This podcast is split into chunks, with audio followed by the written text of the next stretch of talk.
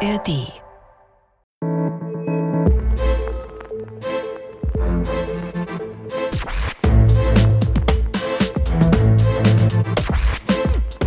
Klassik für Klugscheißer. Hallo und herzlich willkommen zu Klassik für Klugscheißer, dem völlig verkrampften, Tinnitus schrillen und übelst kranken Podcast von BR Klassik. Ich bin Uli Knapp. Gute Besserung. Ich bin Lauri Reichert. Von mir auch alles Gute. Oh, du Ja. hast einen Frosch in dem Hals, oder? Äh, ich bin ein wenig krank. Okay, gut. Ich bin tatsächlich ein bisschen, ich habe ein bisschen Halsweh. Hm. Passt aber ganz gut zu unserer heutigen Folge. Ihr werdet gleich merken, warum. Weißt du eigentlich, warum ich nie Trompete gespielt habe, obwohl ich es wahnsinnig gerne wollte als Kind? Aber ich habe mich nicht getraut, weil mir irgendein Scherzkeks erzählt hat, ich habe es halt auch geglaubt, dass man vom Trompetespielen Segelohren bekommt. Und dann habe ich davon abgesehen und habe lieber Klarinette gelernt. Dumbo Reichhardt. Ja, genau grad. davor hatte ich Angst. Ich sehe deine Ohren jetzt gerade nicht wegen dem Kopfhörer. Ich habe keine Segelohren. Ja, ich habe ja auch nicht Trompete auch. gespielt. Ah, okay, aber du deutest ja schon an, dass es manchmal unschöne Folgen haben kann, wenn man Musik macht. Ja. Ich glaube, das mit diesen dumbohaften Ohren, das ist wissenschaftlich nicht erwiesen. Nein. Dass man die kriegt, wenn man Trompete spielt. Aber alles andere, was wir euch in dieser Folge erzählen, also zum Beispiel über den Notenschlüsselbeinbruch oder so, das ist absolut wissenschaftlich verbrieft. Nein, Quatsch. Also wirklich, was wir hier erzählen, das ist wissenschaftlich bewiesen. Oder wir haben Menschen, Musikerinnen zum Beispiel, die es uns einfach berichten, also die uns sagen, was sie für Gebrechen, für Krankheiten haben Vom Musizieren. vom Musizieren. Zum Beispiel eine Geigerin des Münchner Rundfunkorchesters. Dieses Orchester hat eine extreme Bandbreite. Das Orchester tritt regelmäßig auch zum Beispiel beim Pulsfestival auf und spielt dann dort mit Künstlerinnen und Künstlern. Ich habe hier eine Aufnahme aus dem Jahr 2014 im Münchner Funkhaus. Da haben sie zusammen mit Deltron gespielt und zwar den Song Clint Eastwood. Kennt ihr? Die Gorillas. Hier ist das Münchner Rundfunkorchester.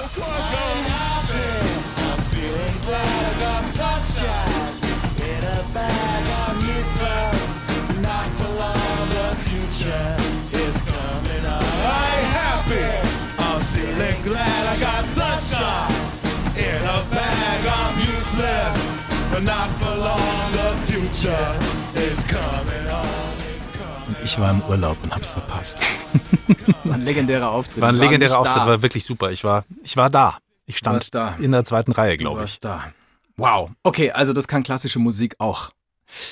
Wir sind mittendrin in der Folge zu Musikerkrankheiten. Und hier kommt eine kleine Triggerwarnung für alle Hypochonder da draußen. Diesmal stellen wir euch die Schattenseiten des Musizierens vor. Krankheiten ausgelöst durch das, was sonst so erhebend ist, so glücklich macht und auch sämtliche grauen Zellen in Schwung bringt, nämlich Musik. Aber ihr habt es so gewollt. Also besser gesagt, Julia aus unserer Community, die hat diesen Vorschlag geschickt, mal zu typischen Musikerkrankheiten zu recherchieren. Und sie zählt auf, ich zitiere, angefangen von Muskelverspannungen, schiefen Zähnen und Nervosität bis hin zu Sehnenscheidenentzündungen, fokaler Dystonie oder Gehörschäden. Wir erklären diese Begriffe alle, also keine Angst, fokale Dystonie kommt zum Beispiel später auf jeden Fall auch noch vor. Und dann schreibt Julia weiter, Zitat, ich habe sogar mal gehört, dass die Belastung der Hände von Pianisten ungefähr mit der von Sportkletterern vergleichbar ist. Ende. Wow. Also die Hände von Kletterern, die schauen manchmal schon arg wüst aus. Also wenn ihr es nicht vor Augen habt, das sind so geschundene Fingerkuppen, krumme Fingerchen manchmal und so weiter. Bisschen und wie so Gollum. Fort. Ja, bisschen wie Gollum, aber mit Megakraft drin. Muss man ja auch den ganzen Körper halten und hochziehen können dran. Erstmal muss man sagen, Julia kennt sich wirklich aus. Also genau das sind die üblichen Beschwerden bei Musikerinnen und Musikern. Genau darüber reden wir diesmal hier bei Klassik für Klugscheiße. Und auch der Vergleich mit Sportlern ist wirklich gut. Den haben wir ja schon öfter gezogen. Ja, weil Musik auf einem sehr hohen Niveau ist natürlich technisch sehr anspruchsvoll und entsprechend muss man viel üben, aka trainieren. Und äh, weil Julia gerade die schiefen Zähne anspricht, also Segelohren wären nicht das Problem gewesen beim Trompetespielen, aber schiefe Zähne zum Beispiel, die wären schon eher im Bereich des Möglichen. Das ist nämlich wirklich ein Thema unter Bläsern. Blechbläser haben relativ viel Druck auf die Schneidezähne durch das Mundstück und Klarinettisten übrigens und Saxophonisten und Saxophonistinnen, die beißen auf ihr Mundstück und das wiederum kann die vorderen Zähne nach außen bewegen und ja, dann gleicht man sich phänotypisch Pferd und Hase an. Du hast doch schöne Zähne, Ja. Mario, wenn ich mir die so anschaue. Hast du vom Klarinette spielen mal vielleicht irgendwann ganz früher schiefe Zähne bekommen oder? Nee, habe ich nicht, aber ich muss auch zugeben, in der Zeit, in der ich wirklich sehr viel Klarinette gespielt habe, also so zwischen 11 und 16, 17, da hatte ich eine feste Zahnspange. Hm. Also diese guten alten Schneeketten vor den, vor den Zähnen. Und ich nehme an, dass die Schlimmeres verhindert hat. Aber es stimmt schon, also man beißt ja mit den oberen Schneidezähnen auf so ein Gummiplättchen, das auf dem Mundstück äh, aufgeklebt ist. Und die- die Unterlippe, die schürzt man dann so über die unteren Zähne. Und ja, da ist schon ordentlich Druck auf dem Kessel. Das geht auf die Zähne. Ganz schön. Und es macht übrigens auch tierisch Mundmuskelkater, das Klarinette spielen. Deswegen muss man sehr viel üben, damit der sogenannte Ansatz stark bleibt. Sonst äh, pfeift man schnell aus dem letzten Loch und das klingt ganz schäbig. Wenn äh, so langsam die Kraft ausgeht im Mund, dann entweicht die Luft nämlich nicht mehr nur durchs Mundstück, sondern auch daneben und es hat dann sehr viel Rauschen und, und, und äh, ja. Also achtet mal beim nächsten Konzert darauf. Ja, also bei Profis passiert es nicht, weil die halt natürlich so trainiert sind. Viel Üben geht also auf die Zähne, aber auch auf die Griffel und auf die Hände. Da sind an gewissen Deformationen sogar die Instrumente erkennbar, die jeden Tag gespielt werden. Also wenn jemand Blasen an den Fingerkuppen hat, dann sind das meistens Harfenistinnen und Harfenisten. Wenn da noch keine ordentliche Hornhaut auf den Fingerkuppen ist, kann da vom vielen Seitenzupfen schon mal eine schöne fette Blutblase entstehen und wahrscheinlich irgendwann dann auch platzen. Oder die Hornhautrillen der Kontrabassisten der linken Hand, wenn die ständig auf die dicken Seiten greifen, das kann auch auf den Nerv im Finger gehen und richtig, richtig fies schmerzhaft werden. Ja, weil du gerade irgendwie die, ähm, die blutigen Finger von den Seiten angesprochen hast, bei den Harfenistinnen und Harfenisten. Das sieht man auch einigermaßen häufig bei E-Gitarristen.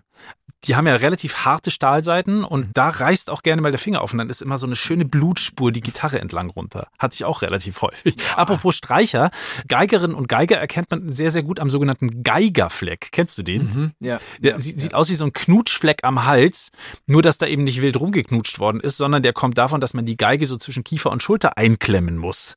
Hast du wieder geknutscht, Kind? Nein, ich habe nur Geige geübt, Mama. Heute sehr viel. Deswegen habe ich einen besonders großen Geigenfleck. Okay, so viel schon mal zu den kleineren physischen Beschwerden von Musikerinnen und Musikern. Zu den fiesen, zu den großen Hämmern kommen wir dann später noch. Aber erstmal vorab, was natürlich auch oft mit Musikerinnen und Musikern auf der Bühne assoziiert wird, ist Lampenfieber. Wir haben dieses Thema ja schon mal ausführlicher behandelt in diesem Podcast. Und zwar kam damals die Sängerin Golda Schulz zur Sprache und sie hat uns von ihren Erfahrungen berichtet. All diese Ängste sind dann gekommen und plötzlich nach Singen ohnmächtig geworden. Und das war's. Und ich bin aufgewacht und jemand hat gesagt, du hast schön gesungen. Leider bist du dann umgekippt. Wahnsinn. Die Nennt man ja auch das Fainting Goat Syndrome, gell? unter dem Golda Schulz lange Zeit gelitten hat. Benannt nach diesen Ziegen, die, wenn sie Stress haben, einfach so zur Seite umkippen und dann regungslos auf dem Boden liegen. Und ihr ging es eben genauso. Als sie wahnsinnig viel Bühnenstress hatte, ist sie einfach umgefallen. Und drum heißt diese Folge auch Lampenfieber von Schweißperlen und ohnmächtigen Ziegen.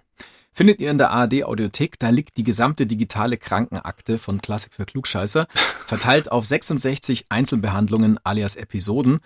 Zu Risiken und Nebenwirkungen würde uns eure Meinung interessieren. Gerne per Mail an klugscheißer.br.de. Das ist unsere neue Adresse. Die alte geht aber auch noch, aber schreibt zurück an die, die ist einfacher. Klugscheißer mit Doppel S at br.de.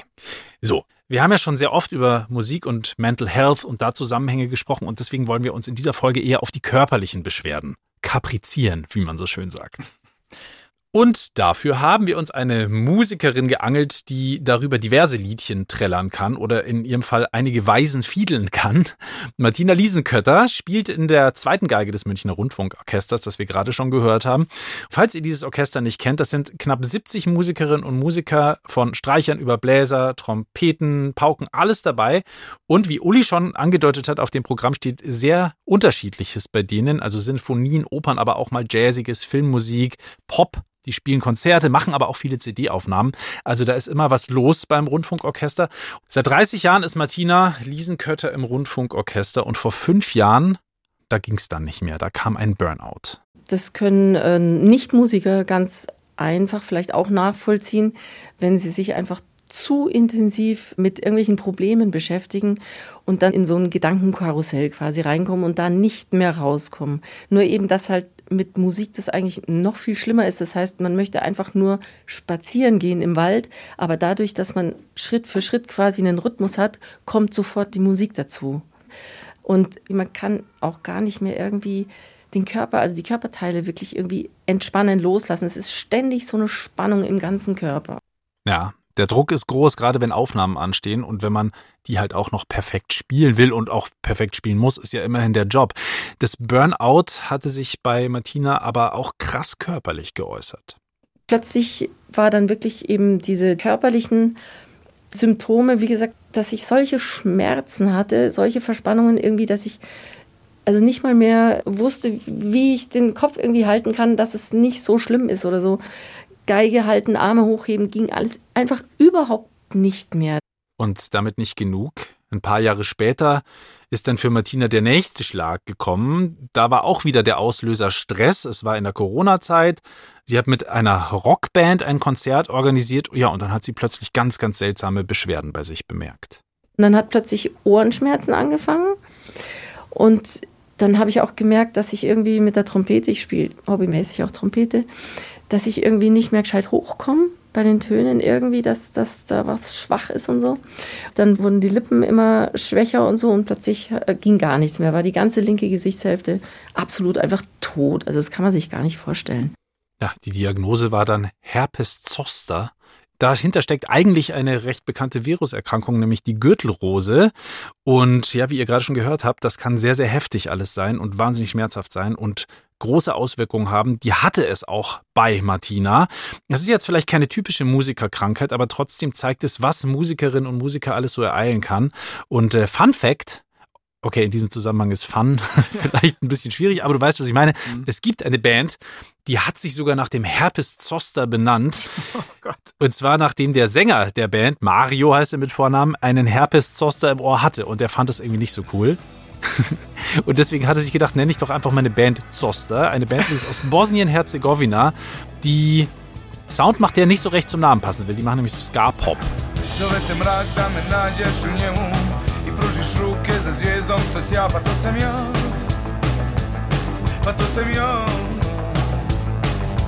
Brao sam ti ruže crvene Zbog tebe su mi ruke krvave I opet bi sve samo znaš koliko sam te volio Volio sam te, a nisam htio Volio sam te, a nisam znao Volio sam te, a nisam smio Trebao sam stati, ali nisam stao So, ja, verzeih den kurzen Exkurs äh, zu bosnischem Ska-Pop. Ja, fand ich gerade passend. Interessanter Sound, wow. Okay, dann wieder zurück zu Martina Liesenkötter. In dem Fall kannst du ja dann deinen Beruf einfach nicht mehr ausüben. Nee. Also, wenn dir jedes Geräusch zu viel wird und im Orchester sitzen, geht in so einem Fall ja dann auch überhaupt ja, null. Genau. Und wenn du Hobbymusiker bist, ist es schade. Aber wenn du Profimusikerin bist, dann ist es halt ein Riesenproblem. Das kann ganze Existenzen bedrohen. Zum Glück ist es mit der Zeit wieder besser geworden. Martina trägt jetzt äh, zum Beispiel spezielle Ohrstöpsel, die ihr helfen. In den Pausen sucht sie einen ruhigen Raum und entspannt da und nach den Proben versucht sie sich halt auch wirklich ganz aktiv zu relaxen, sich äh, von den sehr, sehr lauten Geräuschen im Orchester zu erholen. Und das macht sie nicht einfach so, indem sie sich mit einem Glas Rotwein irgendwie in den Ohrenbackensessel knallt, sondern sie wendet eine richtige Technik an. Die gibt es, die heißt Alexander-Technik. Vielleicht habt ihr das schon mal gehört. Das ist eine Methode, die relativ viele Musikerinnen und Musiker nutzen.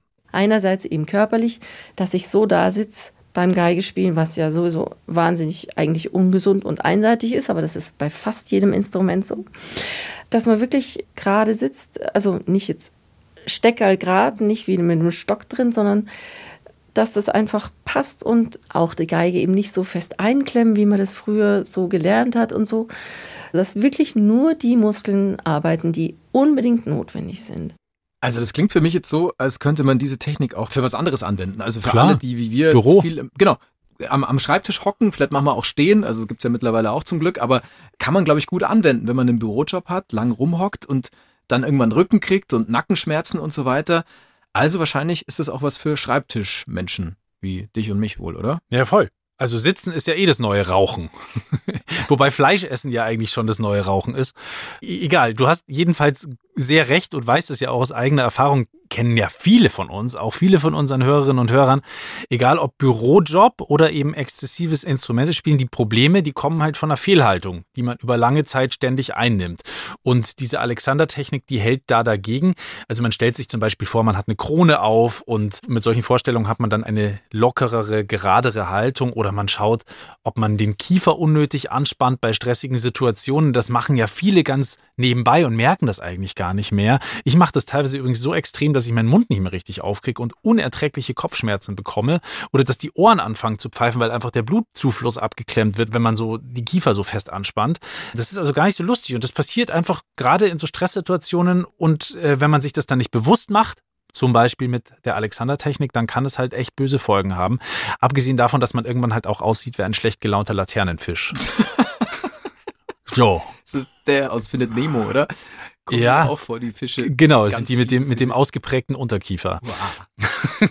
der Name Alexander-Technik kommt übrigens von einem Australier, der sich das alles ausgedacht hat und der heißt überraschenderweise Technik. Alexander mit Nachnamen. Ja, so.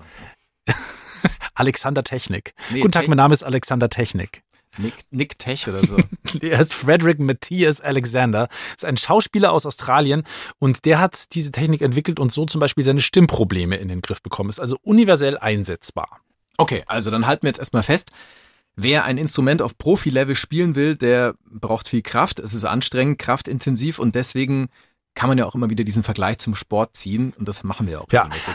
Aber es gibt schon einen Unterschied, nämlich bei Sportlern ist es irgendwie klar, das hat halt jeder auf dem Schirm. Der Körper leidet bei einem Hochleistungssportler Natürlich. darunter. Bei Musikerinnen und Musikern wird der Körper gar nicht so stark berücksichtigt. Da ist es halt einfach nicht so Thema. Hm. Und die äh, hocken ja auch bloß rum alle. Ja, genau. Orchestergraben. Das ist auch irgendwie, weißt du, wenn Sportler über, wenn Sportler jammert, mir tut das weh und das weh, dann sagt man, oh, das, das, tut mir leid und, und tu was dagegen und ist ja klar, du, du machst ja viel mit deinem Körper. Ähm, bei Musikern ist es allerdings auch so und viele Konzerte finden am Wochenende statt und ja, da fällt dann halt mal der Pausentag auch mal schnell unter den Tisch, die Regeneration fällt unter den Tisch und das ist auf Dauer nicht gut. Und Martina hat noch diesen Vergleich hier. Es würde kein Mensch auf die Idee kommen, bei einem Fußballspiel plötzlich zu sagen, wir lassen jetzt einfach die Halbzeitpause weg. Dann sind wir schneller fertig, können danach noch in den Biergarten gehen oder was weiß ich was. Also das ist einfach irrsinnig. Der Vergleich Musiker, also Berufsmusiker und Hochleistungssportler ist absolut das Gleiche von der Leistung, von der Anspannung, von der körperlichen Beanspruchung und von der geistigen Beanspruchung. Aber ein Leistungssportler hört normalerweise ungefähr mit 35 spätestens auf. Wir sollen bis 67 Jahre arbeiten. Ja, also ich könnte mir vorstellen, dass zum Beispiel so ein Physiotherapeut, der im Orchester angestellt ist, wahrscheinlich echt viel zu tun hätte. Das würden viele Orchestermusikerinnen und Musiker begrüßen. Und das wäre doch eigentlich eine super Idee, vor allem für die im Orchestergraben, die Opern spielen. Die haben sehr, sehr starke körperliche Beschwerden, weil einfach Opern lang sind und die Streicher, also gerade so zweite Geigen, auch Bratschen und so, man hat teilweise je nach Oper, je nach Komponisten, hat man ewig den rechten Arm, den Bogenarm oben, kriegt den gar nicht mehr runter. Es wird gar nicht mehr richtig durchblutet teilweise. Und also es ist mir früher auch so gegangen, wenn wir Oper gespielt haben, oft habe ich das gemerkt, da verzieht sich dann richtig hinten die Wirbelsäule, die einzelnen Wirbel und du denkst dir nur irgendwie, ah, wann hört's auf endlich? Vielleicht sollten wir an dieser Stelle aber auch noch erwähnen, dass Musikmachen durchaus Spaß machen kann. Liebe Kinder, lasst euch davon nicht unbedingt abschrecken. Tut nur von Anfang an was gegen schlechte Haltungen. Und was dagegen zum Beispiel hilft bei solchen körperlichen Beschwerden, neben der Alexander-Technik, ist Sport. Sehr viel Sport machen. Aber das können wir uns, glaube ich, Musikerin oder nicht, alle hinter die Ohren schreiben. Wobei dir beim Sport machen natürlich auch immer was passieren kann. Das also, stimmt. Ich habe zum Beispiel hier so einen kleinen, lustigen kleinen Finger. Ich zeige ihn dir. Der kleine Finger ah, in der linken Hand. Jetzt pass auf, ich, ich, ich winkle ihn ab, aber ich ah, ist das kann das nicht mehr ganz willentlich. Äh, locker abknicken. Also wer einen kleinen Finger hat, der kann den ja einfach beugen. So, um, dann, mhm. dann wird er immer mehr an den Finger angelegt. Mhm. Und wenn ich das mit meiner linken Hand, mit dem linken kleinen Finger mache, dann knickt er so ich weg. Ich finde es gerade nicht schön, Schnappt Uli. so leicht weg. Also Ulis mhm. linker kleiner Finger sieht aus wie ein ja, sieht irgendwie nicht gesund aus. Der so. ist total verkrümmt. Ja, genau. Also er geht schon noch, aber er ist halt leider etwas instabil. Das Gelenk ist instabil, habe ich mir mal von einem Arzt sagen lassen. Vom vielen Klavierüben. da habe ich ein Alibi. nee, es ist eher vom Basketball üben und Der Basketball ist ja etwas hart und schwer und wenn man den dann hunderttausendmal in seinem Leben schon auf den kleinen Finger bekommen hat, dann hat der kleine Finger irgendwann keinen Bock mehr. Die Bänder reißen, die Kapsel war schon x-mal gequetscht. Das ist, wenn dann der Finger so richtig dick wird. Vielleicht sollten wir an dieser Stelle noch dazu sagen, dass Sport durchaus viel Spaß machen kann. Man soll es halt können. Aber nicht nur Sport alleine hilft als Ausgleich. Am besten, man übt halt auch einfach gleich richtig. Zum Beispiel sehr effizient, ohne sinnlose oder überflüssige Wiederholungen. Meint zumindest Martina Liesenkötter. Ich übe eigentlich nur mental. Also, dass ich einfach quasi die Noten mir nehme und die einfach für mich lese und das mir vorstelle, was ich da zu tun habe. Und da dann genau entdecke, wo ist was, was wirklich schwierig ist. Und dann wirklich nur die Ecken, die sehr, sehr schwierig sind, die dann rauszunehmen und die dann erstmal auch geistig sich vorzustellen, überlegen, wo mache ich welchen Lagenwechsel, wie komme ich dorthin zu dieser hohen Note oder damit ich es schneller auffassen kann. Und das dann langsam den Ablauf mal üben, dass es wirklich maximal rausgeholt wird mit minimalstem Aufwand. Das ist eine interessante Idee, oder? So bei uns im Arbeitsalltag einfach mal auf mentales Arbeiten umschalten. Das heißt, das Meeting mit der Chefin, das ansteht oder Stellen mit wir den uns Kollegen. einfach mal vor. Genau, das stellen wir uns jetzt vor. Das machen wir nur noch in unserem Kopf, ohne miteinander zu sprechen, ohne miteinander so einen komischen Termin abzuhalten. Das reicht doch völlig. Ja, ich habe mir diesen Podcast auch einfach vorgestellt mit dir. Die, die Vorstellung war auf jeden Fall ganz schön. Ja, war 40, 40 Minuten Stille. Ach, es war so schön. So, ein bisschen haben wir jetzt also schon erfahren, was bei Musikerinnen und Musikern so alles passieren kann körperlich. Alles ist aber natürlich auch sehr individuell. Auch Martinas Fall ist natürlich speziell und es ist natürlich auch nicht die Regel. Aber es gibt doch so ein paar Krankheiten, die immer wieder auftauchen, gerade im Umfeld von Berufsmusikerinnen und Berufsmusikern. Und zu diesem Zweck halten Uli und ich jetzt wieder eines unserer bei alt und jung gleichermaßen beliebten Ping-Pong-Spielchen ab. Heute ein fröhliches Ping-Pong der üblen Gebrechen. Ich fange mal an. Ich fange mal an, wenn es recht ist. Wir knallen uns die fiesen Krankheiten jetzt um die ja, Ohren. oder den Schnappfinger. Ach, Ich würde auf, beginnen. Das ist ja, so kreislig. das ist kreislig. ja. Ich klebe den dann beim Basketball auch immer mit dem Ringfinger zusammen, Ja. den kleinen. Ja, Nennt sich Buddy Taping. Also der Gesunde, der Große schützt den Kleinen, Kleinen. und dann klebst du sie zusammen, dann passiert nichts mehr. Wenn ich das nicht mache, dann hatte ich den schon ausgekugelt. Ach Gott. Mhm, also nicht ganz ausgekugelt. Der eine hängt dann so Vorstufe. weg. Nee, der steht dann ganz fies raus und ich habe ihn selber wieder Reingetan. rein. Ja? Mhm. Okay. Jetzt wird's richtig kreislig. Okay, fangen wir mit was Schönerem an, nämlich mit der Sehnenscheidenentzündung. Ah, endlich mal was Schönes. Kann übrigens nicht nur Musikerinnen und Musiker treffen. Hattest du zum Beispiel mal einen Mausarm? Ich, ein Arm stark wie eine Maus. Ja, genau. Habe ich. Kann, damit kann ich dienen. Okay. Also ich hatte aber, ich hatte wirklich mal einen Mausarm. Wirklich? Also, es gibt ja wirklich den Mausarm in richtig schlimm. Also, wenn man sehr viel am Computer sitzt und dann eben diese komische Haltung mit der Maus hat. Mittlerweile gibt es ja auch Mäuse, die dann äh, speziell so geformt sind, sind. dass die höher sind, dass Ja, man genau. dem zumindest ein bisschen vorbeugt. Ich hatte es nicht furchtbar schlimm, aber ich kenne die Überlastung, die man durchaus haben kann und man fragt sich die ganze Zeit, wo kommt das her? Und am Ende des Tages ist es ganz einfach. Es kommt einfach von diesem komischen Drücken und Scrollen mit der Ja, Maus. Genau. Oft hat man da ja stechende Schmerzen im Unterarm, oft an der Unterseite des Unterarms. Manchmal gibt's auch ein ekliges Knirschen im Gelenk. Das nennt sich Schneeballknirschen. Hm. Und das ist jetzt gleich ein fieses Geräusch. Also wenn ihr das schlecht hören könnt, dann dreht mal für neun Sekunden lang ein bisschen leiser.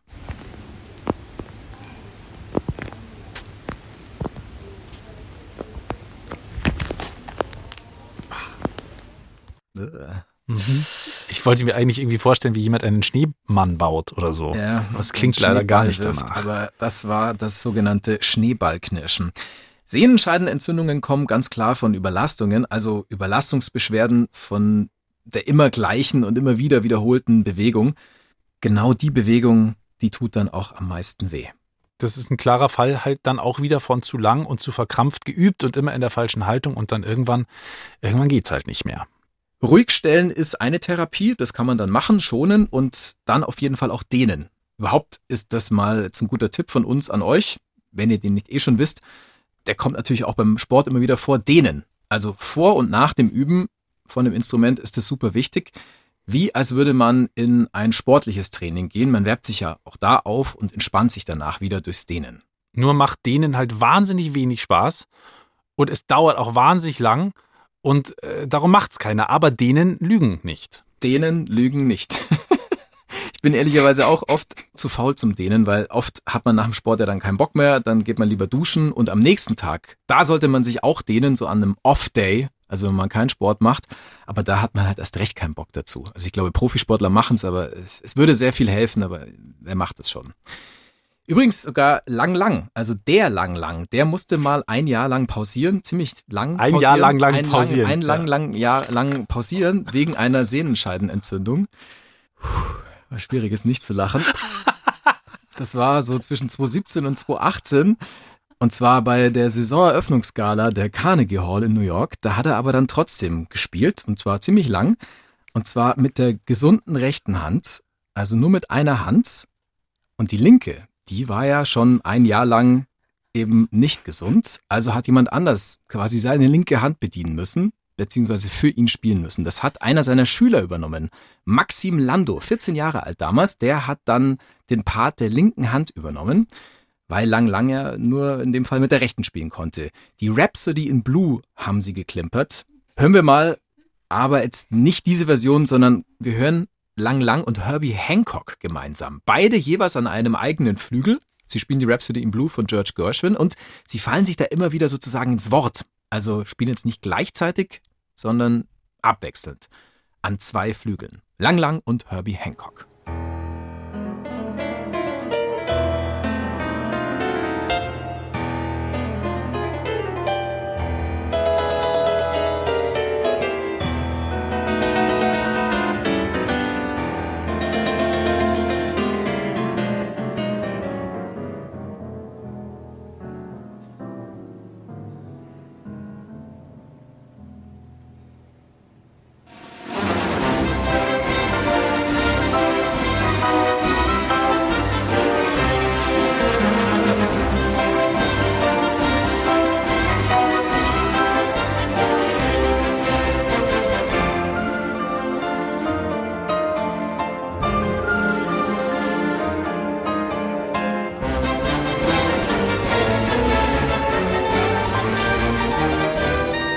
Das war eine Live-Aufnahme von den Classical Brit Awards aus dem Jahre 2009. Die Sehenscheidenentzündung, die ist nur ein Beispiel von Überlastungsbeschwerden oder eben generell orthopädischen Beschwerden. Im Musikerkosmos gibt es da noch viel mehr Beschwerdenbeispiele. Also Muskelschmerzen an den Armen, Rücken, Schultern, Nacken, Gelenkschmerzen, Tennisellbogen, dann den guten alten Bandscheibenvorfall, den gibt's da auch, Schleimbeutelentzündungen, Taubheitsgefühle in den Fingern, Schnappfinger, da wären wir wieder bei mir, ein Ganglion im Handgelenk oder, und auch da kann ich mitreden, das Karpaltunnelsyndrom im Handgelenk. Ulis Gebrechen Teil 527. Aber kenne ich auch. Karpaltunnelsyndrom hatte ich auch mal irgendwann, kann mich dran erinnern, dass es relativ schmerzhaft war. Ich weiß ehrlich gesagt aber gar nicht genau, was da passiert. Ich kann es dir erklären. Natürlich. Natürlich. Also vereinfacht gesagt, ich bin kein Mediziner, aber ein Nerv am Handwurzelknochen ist eingeengt. Die Hand fühlt sich dann oft wie eingeschlafen an. Also bei mir war es zum Beispiel so nach dem Radfahren, da war dann plötzlich die rechte Hand bei mir ja wie ein bisschen pelzig, wie wenn sie dir einschläft. Und dann gibt's eine Lösung, ein kleiner Schnitt am Handballen, um dem Nerv Platz zu verschaffen. Und dann war zumindest bei mir das Problem behoben. Hast selber gemacht mit Taschenmesser. Ja, ja, genau, genau. Also hat mich auch gewundert, dass ich mit der linken so gut hinkriege an der rechten, aber der Vor allem mit dem Taschenmesser- Schnappfinger. Dem Schnappfinger, den hatte ich damals noch nicht, ähm, aber Messer halt und dann zack, den Ja, Schnitt ja, gesetzt. ja, ja. Schau- Nein, nicht zu Hause nachmachen, an. ist natürlich Quatsch. aus, oder? Ist aber wirklich ein ganz gut gewordener Ja, Schnitt. man- Hat allerdings hoffentlich ein Profi gemacht. Jetzt reden wir Ja, mal, ja. kein- jetzt ermutigen wir mal die Leute nicht zur Selbstverstümmelung. Nein, sollte man schon vom Profi machen lassen. Aber jetzt mal zu den harten Fakten. Ist das alles nur Mimimi? oder, oder, oder hast du da irgendwie aus, im Raritätenkabinett rumgegraben oder gibt es dazu auch Zahlen? Es gibt Zahlen und die sind ziemlich krass und die sind überhaupt nicht mimimi. Also, ich habe eine Studie der Universität Paderborn und in dieser Studie steht, dass jeder zweite Berufsmusiker oder Musikerin an rein körperlichen Beschwerden leidet. Jeder zweite Mensch, der Wahnsinn. professionell Musik Ja. macht. Das ist irre, oder? Ja. Noch eine Zahl und auch die ist ziemlich krass. 30 Prozent der Musikerinnen und Musiker gehen in Frührente. Ja, ist auch fies, oder? Also das steht zumindest in einem Bericht der Deutschen Musik- und Orchestervereinigung, DOV. Muss man einzeln sprechen, sonst hieß es ja doof. Also DOV. Ja, ja, ja, ja. Ich fordere, ich du fordere hast meinen vollsten. Respekt für, die, diesen Witz. Ja. Mach Aber es weiter. sind fiese Zahlen, es sind wirklich fiese ja, Zahlen. also, also man merkt 30 schon, Prozent ist wer unfassbar professionell Musik macht, der lebt gefährlich. zuerst orthopädische Beschwerden, dann Gehörleiden. Und wenn wir schon beim Zahlenspaß sind, dann gebe ich euch noch eine Zahl, damit ihr ein Gefühl bekommt für die Dimension. 20 Prozent von den Musikern, die unter 30 sind, also von den Menschen, die professionell Musik machen, 20 Prozent von denen leiden unter Gehörschäden, jeder fünfte. Und die sind eben noch nicht mal 30. Das wundert mich aber. Also wenn du Streicher bist und hinter dir blasen ständig Hörner oder Posaunen oder so in dein Genick rein, dann, dann ist das natürlich sehr lang, sehr laut und das vielleicht jeden Tag und das ist nicht nur anstrengend, sondern halt irgendwann auch gesundheitsgefährdend. Voll, voll. Im Orchester, da herrscht durchschnittlich ein Pegel von 80 Dezibel. Das ist eine Menge. Das ist viel, ja. Also da wird's für unsere Ohren wirklich unbehaglich. 128 Dezibel wurden mal direkt vor den Blechbläsern gemessen. Das ist dann schon ganz nah dran an einem startenden Flugzeug. Also Wow. wenn du jetzt wirklich auf dem Rollfeld bist und neben dir startet das Flugzeug, das sind 140 Dezibel. Das kann nicht gesund sein. Nee, und da waren es 128 bei den Blechbläsern. Das ist schon ziemlich fies. Diese 128 Dezibel, die gibt's bei Rachmaninows zweiter Sinfonie, Opus 27, vierter Satz. Zwei Dezibel vor der sogenannten Schmerzschwelle sind wir da.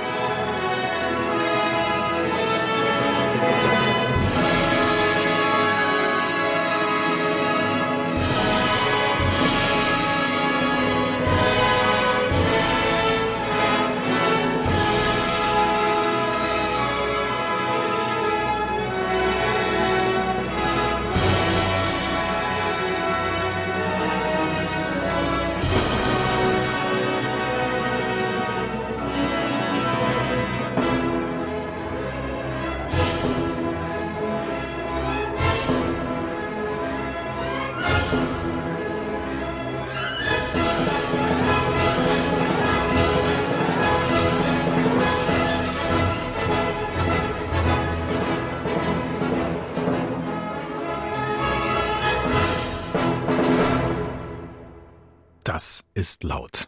Was? Fast wäre ich drauf reingefallen.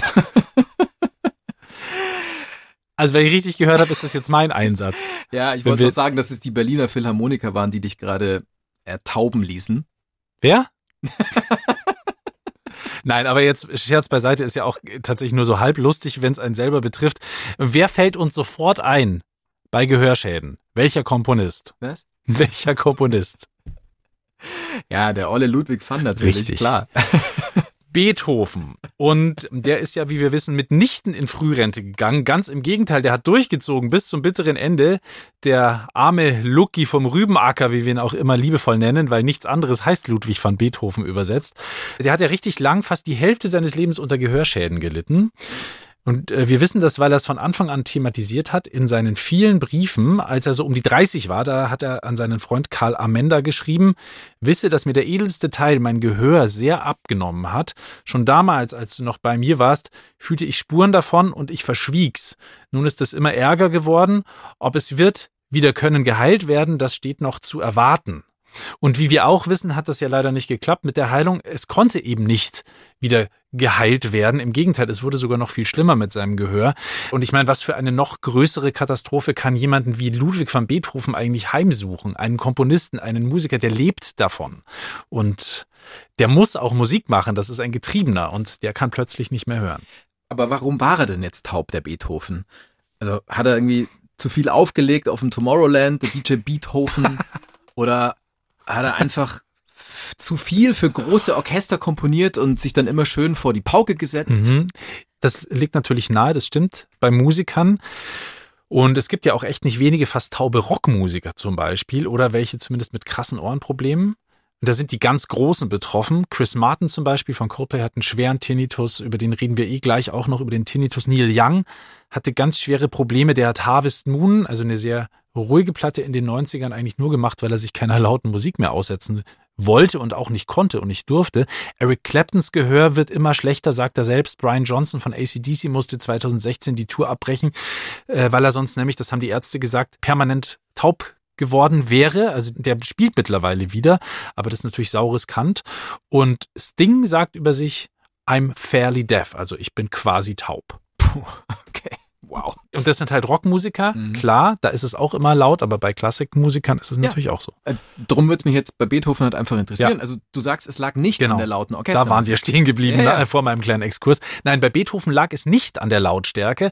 Es gibt natürlich viele Theorien, was genau hinter seiner Taubheit gesteckt hat und nichts ist am Ende final bestätigt, aber am wahrscheinlichsten ist, dass Beethoven unter einer sogenannten Otosklerose gelitten hat. Das ist eine vererbbare Erkrankung, eine Knochenerkrankung irgendwie im Innenohr. Weiter will ich da gar nicht reingehen.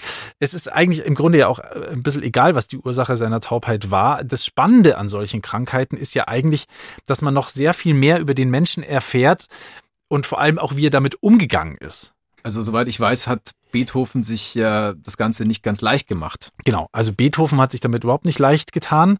Äh, Der war ein schwieriger Patient, er war immer unzufrieden, er war sehr ungeduldig, er hat immer mit seinen Ärzten gehadert, er war super skeptisch, obwohl er die besten Ärzte hatte, hat er die ständig gewechselt. Und ja, er hat es denen nicht leicht gemacht, aber er hat es auch nicht leicht. Wahrscheinlich, weil er es immer besser wusste, der alte Klugscheißer. Mit Sicherheit. Aber Beethoven hatte doch ja noch mehr Auer als nur das mit den Ohrwascheln. oder? Ja, also das mit den Ohren war natürlich das, was wir alle am besten wissen, aber er hatte ziemliche Beschwerden im Bauch. Der eine Arzt hat ihm dann empfohlen, ein kaltes Bad zu nehmen. Der nächste hat dann gesagt, nehmen Sie ein lauwarmes Bad. Das ist alles, wie gesagt, in seinen Briefen niedergeschrieben. Und gestorben ist er am Ende an einer Leberzirrhose, an einer geschrumpften Leber, die so nach und nach ihre Funktion einstellt. Heute können Ärzte diese Krankheit, also die Zirrhose im Frühstadium erkennen. Damals war das noch nicht möglich. Äh, Da mussten erst sichtbare Symptome auftreten, damit da jemand gecheckt hat, was los ist. Grund bei ihm war, das weiß man mittlerweile, aufgrund von Genforschung, eine genetische Veranlagung. Aber, und das wissen wir auch aus diesem Podcast, er hat unfassbar viel gesoffen und dieses exzessive Trinken hat natürlich auch noch einiges dazu getan. Wie gesagt, haben wir an anderer Stelle in diesem Podcast schon ausführlich erwähnt, zum Beispiel in der Folge von der Muse geknutscht, aber auch noch in anderen.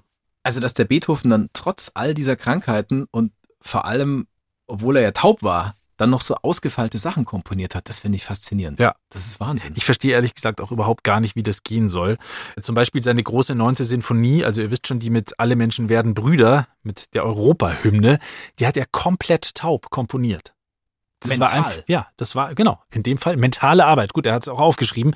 Äh, Die Musik war einfach in seinem Kopf. Die ist nicht von außen reingekommen. Er hat sich nicht inspiriert mit am äh, Instrument spielen, weil das hätte ja nicht viel gebracht. Das ist alles nur in deinem Kopf. oh Gott. Gott. Der Song muss Lieber wieder über Beethoven Ja, sprechen. jetzt muss der Song aber leider auch auf die Playlist. Ja, auf die Playlist, okay. Die gibt's bei Spotify. Die heißt dann immer so wie die Folge. Aber zurück zu Beethoven. Also die neunte Sinfonie nicht nur fast, sondern wirklich in diesem Fall dann schon komplett taub zu komponieren, ist eine unfassbare Leistung. Und äh, die wollen wir würdigen, indem wir kurz zumindest reinhören. Und äh, in diesem Fall in den zweiten Satz.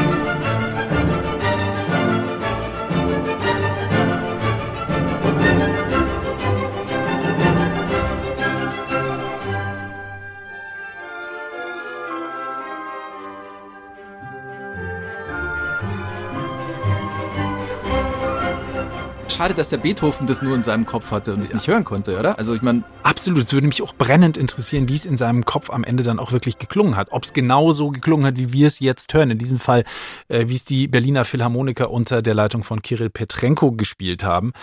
Aber das werden wir leider nie erfahren. vielleicht hat er den Bass gespürt im Körper, der Beethoven. Dass er immerhin irgendwas gespürt hat, wenn es nicht Ja, aber wenn er es schreibt, dann hört, also dann ist ja wirklich einfach, das entsteht Ja, ja, einfach bei der Aufführung, Nichts, bei dann, der dass Aufführung wenn dann dann. das Orchester das endgültig mal spielt, irgendwas wird er schon gespürt haben.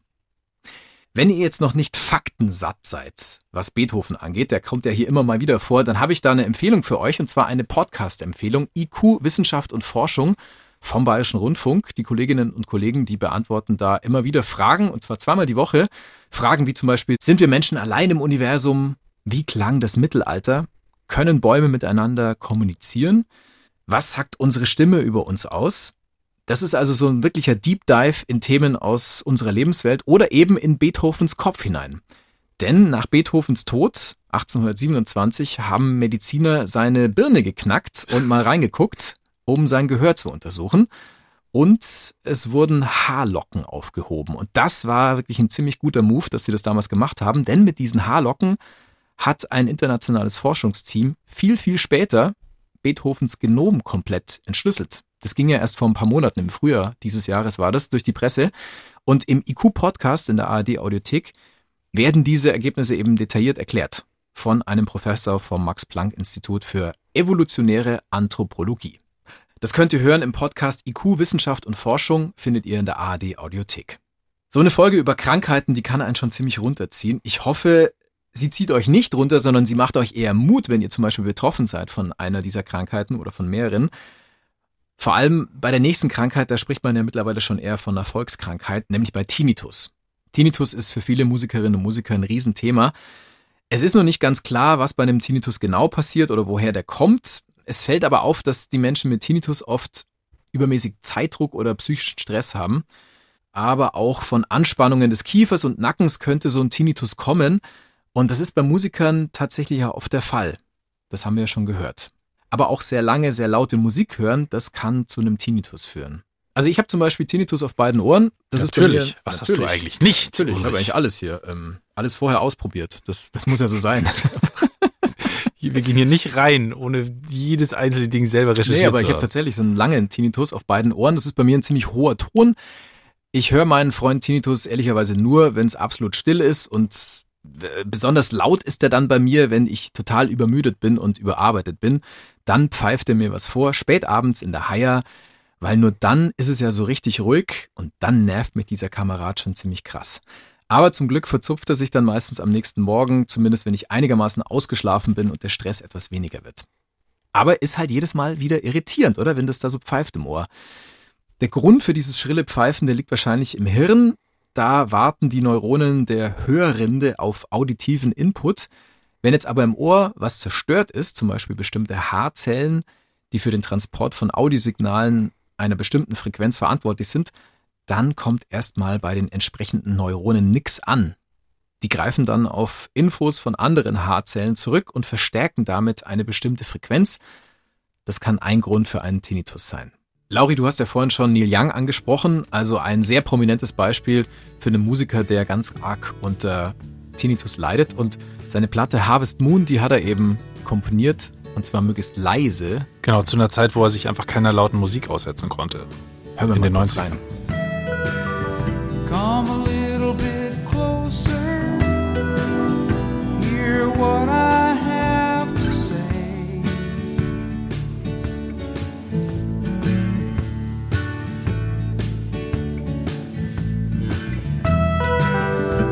Like children sleeping, we could dream this night away. Ja, und dann haben wir noch ein prominentes Beispiel aus der Klassik von einem Komponisten, der eben auch unter Tinnitus leidet, Bedrich Smetana. Ihr wisst schon, der mit der Moldau.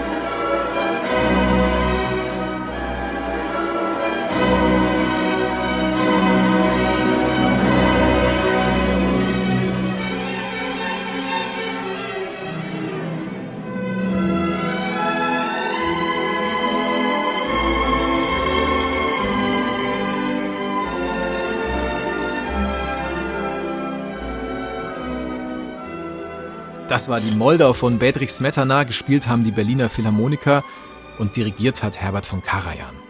Also, Bedrich Smetana, der hatte auch einen Tinnitus und er hat ihn so beschrieben, ich zitiere mal, die größte Qual bereitet mir das fast ununterbrochene Getöse im Inneren, das mir im Kopf braust und sich bisweilen zu einem stürmischen Gerassel steigert. Das ist schon sehr poetisch, wie er dieses echt unschöne Ding namens Tinnitus beschreibt. Klingt fast so ein bisschen nach einer eigenen Sinfonie. Oh ja, die Rasselsinfonie.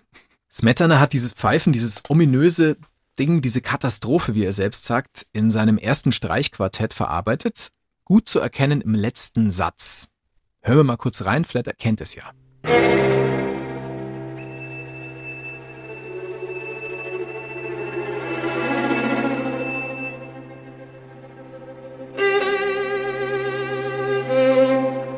Ah, Unschön, ah, fies. wenn das dein ständiger Begleiter ist.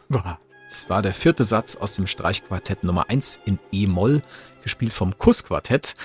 Und dieser Tinnitus wurde Ihnen präsentiert von Bedrich Smetana. Vielen Dank dafür. Also, das war der Pfeifton, der so klang anscheinend wie der Tinnitus in der Birne von Bedrich Smetana in Smetanas Streichquartett aus meinem Leben. Und darin hat Smetana alles musikalisch verarbeitet, was ihn beschäftigt hat, auch eben seinen Tinnitus. Eine ganz klassische Musikerkrankheit ausgelöst, unter anderem durch zu viel zu laute Musik. So, und jetzt müssen wir zum Schluss noch eine Musikerkrankheit genauer angucken, die leider auch sehr, sehr oft vorkommt und die für viele Musikerinnen und Musiker der absolute Supergau ist. Die sogenannte fokale Dystonie oder auch Musikerdystonie genannt oder auch einfach und martialisch der Musikerkrampf. Es ist so unschön, wie es klingt. Okay, es klingt nämlich wirklich Mhm. fies. Ja, beim Musikerkrampf verliert man plötzlich die Kontrolle über Bewegungen bestimmter Körperteile. Mhm. Also zum Beispiel der Finger oder es können auch Muskeln im Gesicht betroffen sein. Und äh, stell dir vor, du übst ganz fleißig Klavier so vor dich hin, wie du es früher immer gemacht hast, Ja, ja, Uli. Stundenlang. Und, und plötzlich spielen sich die Sechzehntelläufe nicht mehr ganz so rund und nicht mehr ganz so schön. Es hakt irgendwie in den Händen und den Fingern.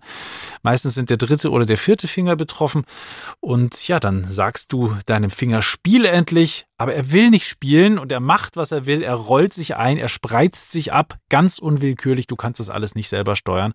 Und es kann auch sein, dass du einen Tremor in der Hand hast. Das ist so ein Zittern, eine rhythmische Bewegung, die wie von alleine kommt, wie damals bei dir bei der gebrochenen Hand beim Basketballspielen. Nur tut's nicht ganz so weh.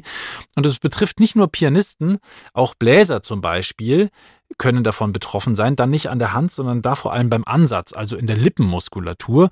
Oder auch bei Heavy Metal Drummern kommt es relativ häufig vor, und zwar am Fuß, weil sie die Fußmaschine für die Bassdrum so wahnsinnig schnell kicken müssen. Und auch da kann es vorkommen, dass das nicht mehr kontrollierbar wird. Das ist also fokale Mhm. Dystonie. Aber warum passiert sowas? Also, was genau passiert dann da? Also äh, spannenderweise trifft das oft die ganz ambitionierten Perfektionisten, also die, die ultra hart üben, die trainieren, die unermüdlich sind, die sich keine Pause gönnen, die äh, sozusagen diese No-Pain, No-Gain-Mentalität haben. Die gibt's eben nicht nur im Sport, sondern auch in der Musik. Und es passiert auch ganz oft bei Aufnahmen oder eben in Zeiten, in denen sehr viel geübt wird und in denen dann halt auch einfach sehr, sehr viel Druck dabei ist. Also da ist durchaus eine mentale Komponente mit am Start. Und da sind wir dann auch wieder beim Leistungssport. Also, die Leute müssen einfach sehr präzise, unfassbar schnelle, komplexe, feinmotorische Bewegungen ausführen. Und dann passiert sowas. Genau. Und, und vor allem, wenn dann diese krasse Koordination mit Gehör und dann natürlich auch noch mit künstlerischem Ausdruck, mit Emotionen und so weiter dazu kommt, dann wird's noch viel schlimmer. Und das sollte man ja auch nicht ganz vergessen. Es braucht ja auch ein künstlerisches Konzept für ein Werk, an dem man wie ein Wahnsinniger schuftet. Da reicht ja nicht nur die Technik. Und das alles baut eben großen Druck auf. So eine intensive Arbeit verändert anscheinend sehr stark die Struktur im Gehirn. Und dann ist manchmal das Gehirn und das zentrale Nervensystem überentwickelt. Das hat auch einen Begriff, einen Fachausdruck. Maladaptive Plastizität nennt man das auf neurologisch. Also es fehlen sozusagen Hemmungen des zentralen Nervensystems oder des Gehirns an die Nerven für schwierige vereinzelte Bewegungsabläufe übersetzt. Das Nervensystem oder das Gehirn, die machen zu viel. Und dann geht nichts mehr. Game over, Überlastung, Krampf, unkontrollierbare Bewegungen. Und was ich besonders crazy finde, ist, man hat den Krampf nur und wirklich nur bei dieser einen Tätigkeit, wo er auftritt. Und nicht, wenn du irgendwas anderes machst. Also zocken geht zum Beispiel, Klavierspielen geht dann halt nicht. Und äh, der Musikmediziner Eckhard Altmüller, auch schon zu Gast hier gewesen in diesem Podcast, der sagt, dass immerhin knapp ein Prozent der Profimusikerinnen und Profimusiker und spannenderweise fast nur klassische Musiker unter diesem Phänomen leiden. Und wenn ich das mal hab, dann hast du ein riesiges Problem. Deswegen ist der Musikerkrampf auch so wahnsinnig gefürchtet. 30 Prozent der Musikerinnen mit Musikerkrampf müssen ihre Karriere dann beenden, weil es einfach nicht mehr weggeht. Mhm. Kann man das nicht behandeln? Ja, man kann es schwer behandeln. Es gibt Behandlungen, zum Beispiel mit einer Botox-Spritze in die Muskeln. Es gibt äh, bestimmte Medikamente. Es gibt ein sogenanntes Retraining, wo man Bewegungsabläufe umlernt, neu lernt. Das ist halt wahnsinnig mühsam und aufwendig. Und das hilft dann manchmal eben auch. Klavierlegende Glenn Gould hatte auch fokale Dystonie. Und ja, das passt. Der war ja einer der ganz neurotischen man kann auch sagen, besessenen Musiker, ein Perfektionist, ein Wahnsinniger und auch natürlich trotzdem oder gerade deswegen einer der besten und einflussreichsten Pianisten des 20. Jahrhunderts. Den hören wir jetzt hier mal mit einer Aufnahme, die bis heute legendär ist, nämlich seine Gesamtaufnahme des wohltemperierten Klaviers von Johann Sebastian Bach. Daraus das Präludium in B-Dur, Band 1. Da hört man, was der für einen unfassbar hohen Anspruch an sich selbst hatte. Glenn Gould ist ja bekannt dafür, dass das, was er da spielt, auch teilweise in höllischem Tempo spielt, immer noch ganz präzise klingt, ganz brillant, perfektionistisch eben.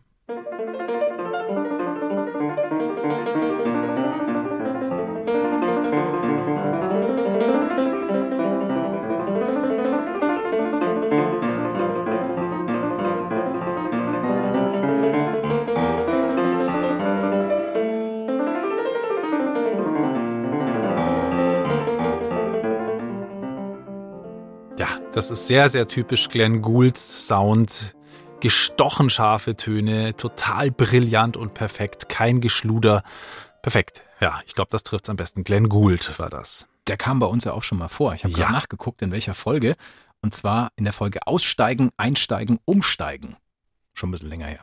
Okay, was können wir kurz zum Schluss noch zusammenfassen? Was können wir lernen aus dieser Folge? Also Prävention und Sport sind super wichtig für Profimusikerinnen und Musiker. Sie müssen sich fit halten, um eben das auszuhalten. Genau. Viele gehen trotzdem früher in Ruhestand, weil sie es nicht aushalten. Die Belastung ist einfach zu krass. Und sie müssen sich auch entspannen und zwar sehr, sehr aktiv Entlastung suchen, Entspannung suchen, weg von der lauten Musik aktiv dazu beitragen, dass äh, der Körper wieder zur Ruhe kommt, der Geist zur Ruhe kommt, denn der steht natürlich auch immer unter hohem Druck bei Profimusikerinnen und Profimusikern. Und vielleicht wäre es auch einfach mal eine Idee für professionelle Orchester, sich von außen Hilfe zu holen. Coaches, Physiotherapeuten, die zumindest hin und wieder mit den Musikern zusammenarbeiten, um genau solchen Beschwerden vorzubeugen. Weil es kann ja auch keiner wollen, dass ein Drittel der Belegschaft früh in Rente gehen muss zum Beispiel oder einfach seinen Beruf nicht mehr ausüben kann. Die Tour de France fährt auch niemand ohne Physio. Es geht einfach nicht. Keine Chance.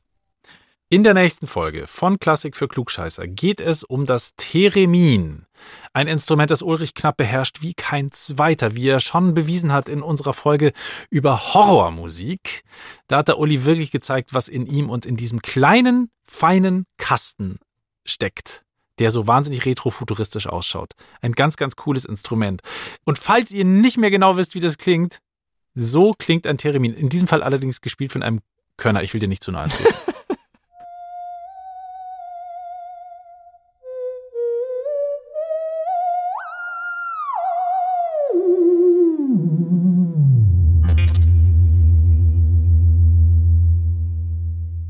Euer Termin-Termin ist in zwei Wochen, dann geht's um das Termin. Okay, wir wollen noch Danke sagen an unser Team von Klassik für Klugscheiße. Ohne das geht's halt überhaupt nicht. In diesem Fall geht spezieller Dank an die Redakteurinnen dieser Folge. Das sind Denise Maurer und Svenja Wieser. Dass es angenehm klingt und nicht wie eine Tinnitus, diese Folge, das verdanken wir Loris Balke in der Technik. Die Produktleitung hat Anne-Kathrin Henschel und Chefin vom Dienst ist Christine Amme. Und ich bin Uli Knapp. Ich sage, macht es gut und bleibt gesund. Und ich bin Lauri Reichert. Ciao, bis zum nächsten Mal.